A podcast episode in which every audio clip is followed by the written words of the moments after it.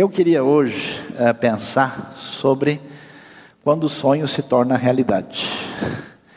O texto de Atos 16, não sei se o pessoal vai gostar do sonho, né? Você sabe que tem sonho que engorda, então é complicado, né? A gente precisa é, tomar um pouco de cuidado. Atos 16, começando com o versículo de número 9, a Bíblia diz o seguinte: Durante a noite, Paulo teve uma visão na qual um homem da Macedônia estava em pé. Ele suplicava: passe a Macedônia e ajude-nos. Depois que Paulo teve essa visão, preparamos-nos imediatamente para partir para a Macedônia, concluindo que Deus nos tinha chamado para lhes pregar o Evangelho. Partindo de Troade, navegamos diretamente para Samotrácia e no dia seguinte para Neápolis. Dali partimos para Filipos, na Macedônia, que é colônia romana e a principal cidade daquele distrito. Ali ficamos vários dias. No sábado, saímos da cidade e fomos para a beira do rio, onde esperávamos encontrar um lugar de oração. Sentamos-nos e começamos a conversar com as mulheres que se haviam reunido ali. Uma das que ouvia era uma mulher temente a Deus chamada Lídia vendedora de tecido de púrpura, da cidade de Tiatira.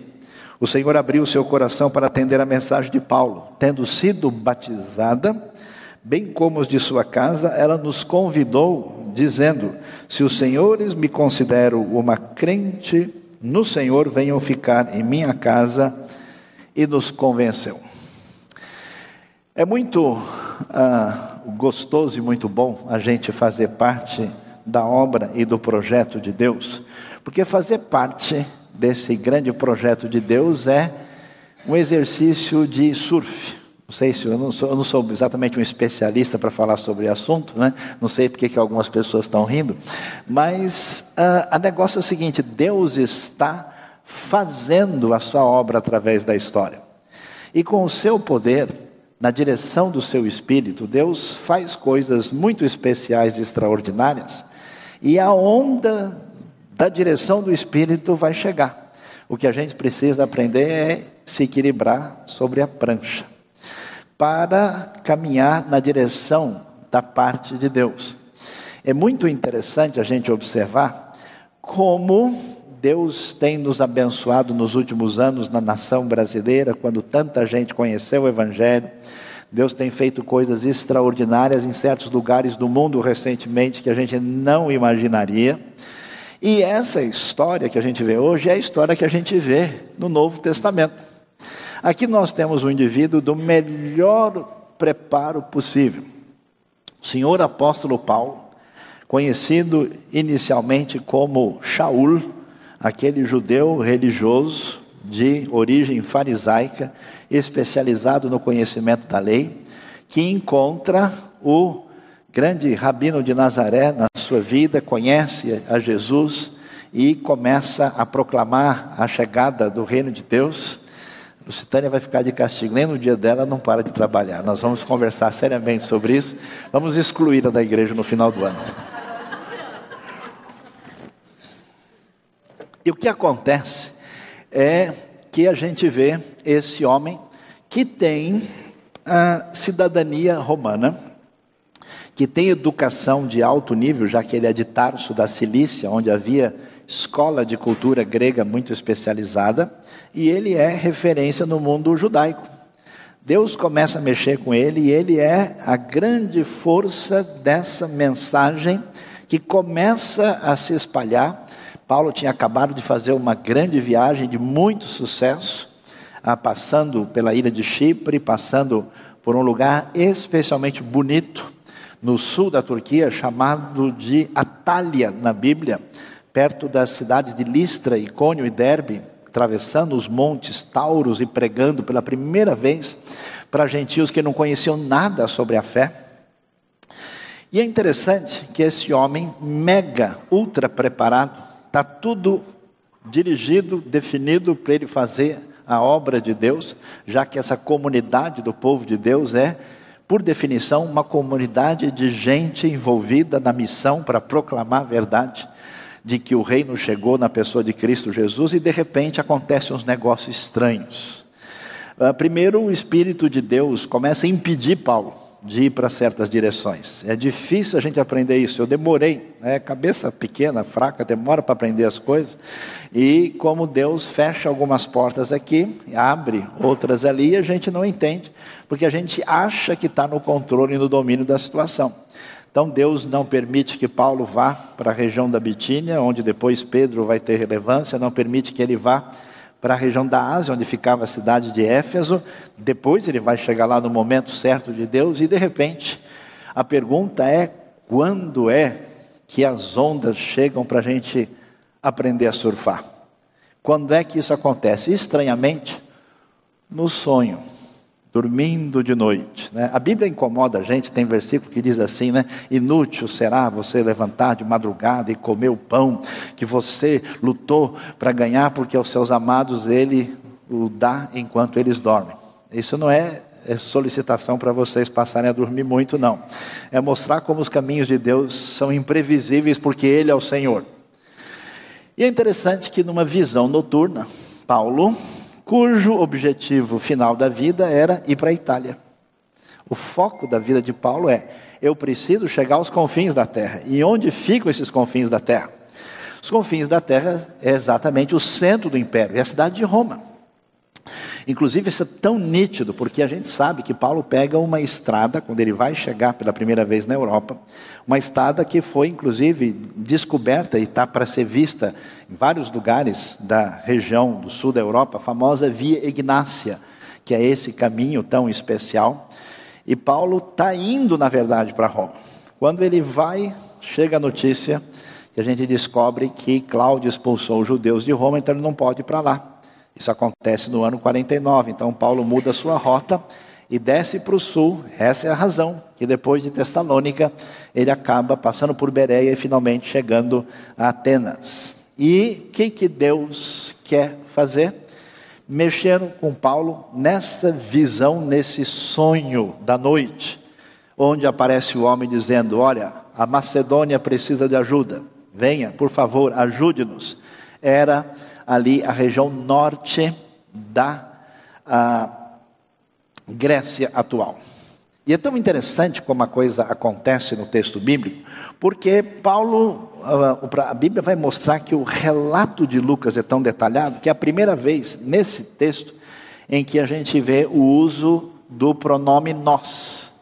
Como nós vemos aqui, acabamos de olhar no texto, vocês vão poder observar que quando o texto bíblico nos apresenta aí uh, no versículo 10, quando depois que Paulo teve a visão, nós nos preparamos imediatamente para partir, quer dizer que Lucas entrou no navio.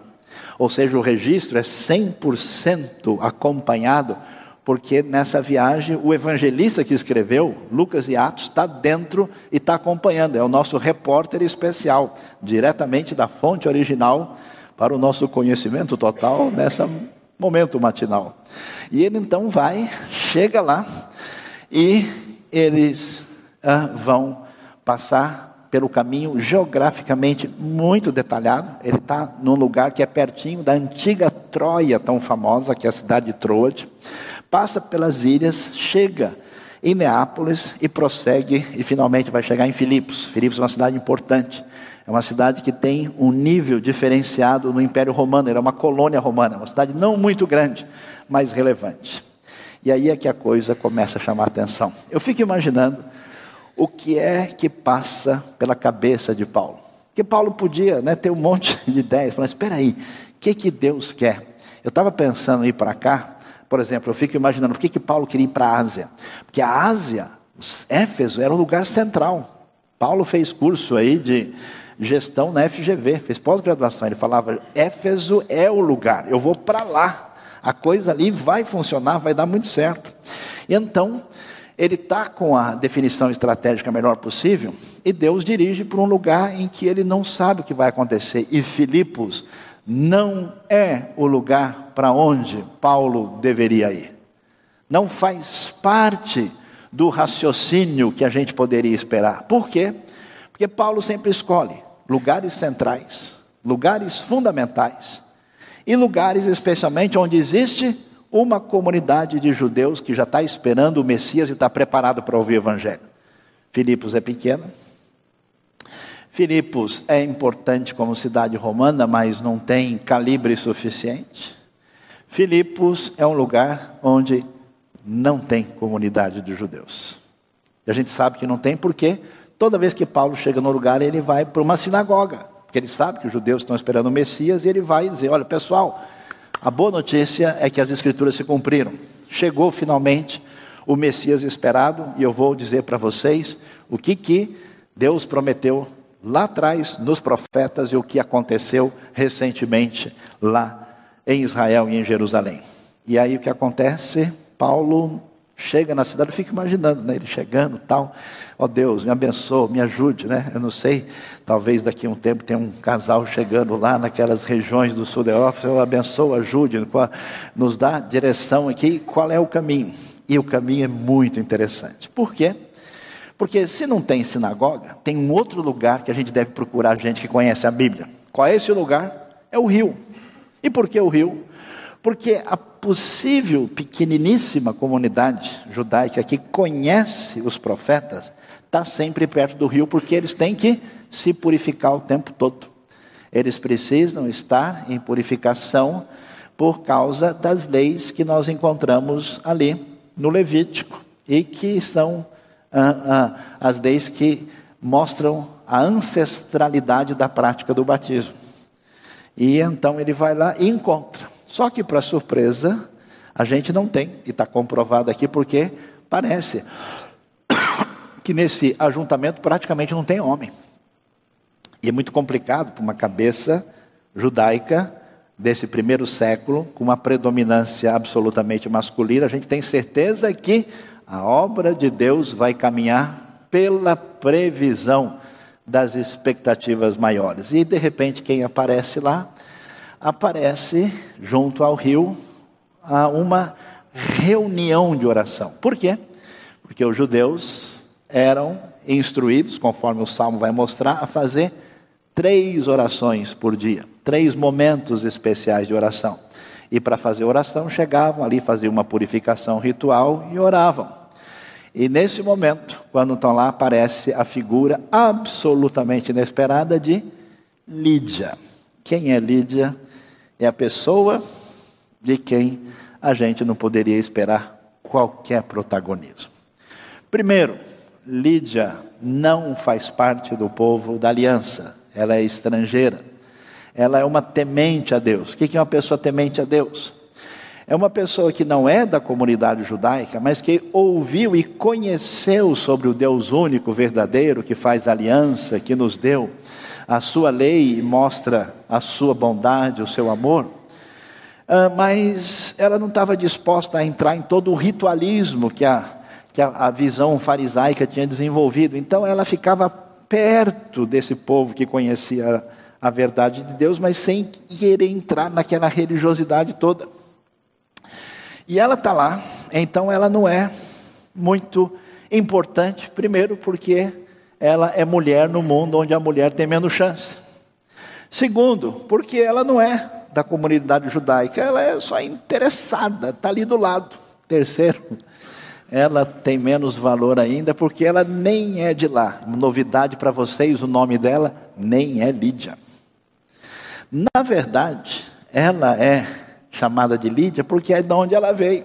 É como a gente fala, ô, oh, Pará, chega aí, Chama o, o Goiás aí, vamos comer um feijão ali.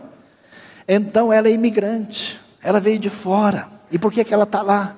Tentando ganhar a vida. O que, que ela faz? Trabalha no braço. A Bíblia nos convidou, a Lídia trabalha no braço. Está vendo como a, a, a base bíblica da Bossa Nova Brasileira? Ela é comerciante de tecido, ela vende púrpura, que é um tecido caro. E ela está lá e nesse momento, Deus que faz coisas que a gente não consegue entender, não consegue prever, que lança a onda que parece um tsunami, mas que nos convida a surfar para chegar no final do projeto que ele tem. Tão interessante, ela começa a ouvir a palavra de Deus. ela ouve a mensagem do apóstolo Paulo. E a Bíblia diz que, da mesma maneira que esse Deus complicou o trajeto, a caminhada de Paulo, dificultou as suas escolhas, dirigiu por meio de um meio sonho, meio pesadelo noturno, ah, acabou interferindo na sua rota e o levou para um lugar que não parecia muito promissor, nós vamos ver que na história da fé, o lugar onde inicialmente Deus produziu o maior impacto, que mudou a história da civilização, foi exatamente na Europa. Começando pela Grécia, depois chegando à Itália e Roma, depois atingindo todo o sul da Europa, mais tarde com missões que atingiram os povos celtas, germânicos, eslavos e a história da Europa para sempre será marcada pela sua identidade profundamente definida pela sua experiência com a fé cristã que surge a partir de Jerusalém e vai para sempre marcar essa realidade na história da Europa. E a pergunta é: quem é o instrumento especial escolhido por Deus para fazer a diferença nesse momento? É exatamente uma mulher comerciante que mudou de lugar para ganhar melhor a vida, ouviu falar desse amor de Deus de graça especial e no momento certo Deus coloca Paulo naquele contexto. Lídia vai ouvir o evangelho e a história das missões nas terras da Europa começam da maneira absolutamente inusitada que tem a ver com os planos de Deus. Hoje, nós temos um grande desafio. Grande parte da Europa se esqueceu da sua história. Ah, tem o seu, a sua visão nublada pelas forças do secularismo e de uma filosofia existencialista negativa, ah, uma situação em que a prosperidade em certos ambientes acabou fazendo mais mal do que bem, numa sociedade que teme pelo seu futuro e que muitas vezes os brasileiros não conseguem entender, mas, meus queridos, a Europa desesperadamente precisa de Deus, precisa do verdadeiro sopro do Espírito mais uma vez, porque a gente vai ver aqui no texto, diferentemente do que a gente pode imaginar, quando eh, Paulo chega e anuncia essa palavra, e eles conversam ali, nós vamos ver que Lídia é batizada como todo mundo que vivia ali na sua casa, e casa saibam que não é simplesmente a família, é o grupo de pessoas, né? É igual o interiorzão do Brasil, tá todo mundo comendo doce de leite lá junto o tempo todo, porque é um ambiente que envolve as pessoas que tipo fazem parte da fazenda, aqueles que trabalham juntos, é um conceito muito maior do que a gente entende como família pequena. E aí a gente descobre que por meio desses relacionamentos, por meio da ação de Deus, começa um trabalho poderoso que tem desdobramento absolutamente ah, único e especial na história missionária. Então a gente vai ver como é que um sonho que não parece ser uma coisa, né? Quando é que, como é que vamos fazer um planejamento aqui, né? Vamos colocar na nossa planilha o sonho. Onde é que ela entra? Como é que a gente organiza? Quando é que a gente coloca?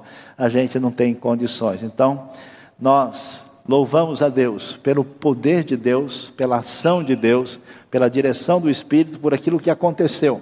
E nesse dia tão especial, nós oramos para que Deus mexa com a vida de todo mundo que é da IBNU e que nos visita, e que entendam o projeto de Deus, que se envolvam na proposta de igreja que recebe direcionamento de Deus para fazer diferença na trajetória missionária que é nossa prioridade. E claro, nosso desejo maior, que assim como né, o sopro foi na direção da Itália ah, e atingiu profundamente, inicialmente a Grécia e depois nós vamos ver Paulo chegando finalmente ali em Roma e fazendo diferença na proclamação do Evangelho, da mesma maneira, Deus abençoe de maneira muito especial o Assir, Lusitânia, nessa caminhada absolutamente diferenciada que Deus possa dar a eles um caminho que, por meio né, da sua capacidade pessoal, relacional e aquilo que Deus vai mostrar, eles venham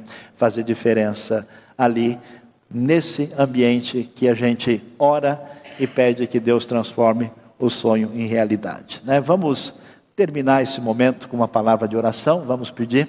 Deus abençoe nosso coração e em seguida vamos dar continuidade a esse momento especial de festa e celebração. Deus bondoso, Pai amado, em nome de Jesus te louvamos pela tua ação poderosa, pelos teus caminhos especiais, pela maneira como o Senhor usa as pessoas no teu poder e nos teus projetos nós oramos pela IBNU, oramos pelas pessoas que estão aqui, pessoas que ouviram e entenderam essa mensagem, por quem está longe agora e acompanha isso. E oramos especialmente pedindo a tua bênção para esse projeto que nasce hoje aqui com a nossa oração e a nossa intercessão e com a disposição dos teus servos. Em nome de Jesus é que oramos. Amém. Suzy Lee, IBNU, Comunidade Saudável para uma Cidade Melhor contribua para os projetos do Reino da IBNU.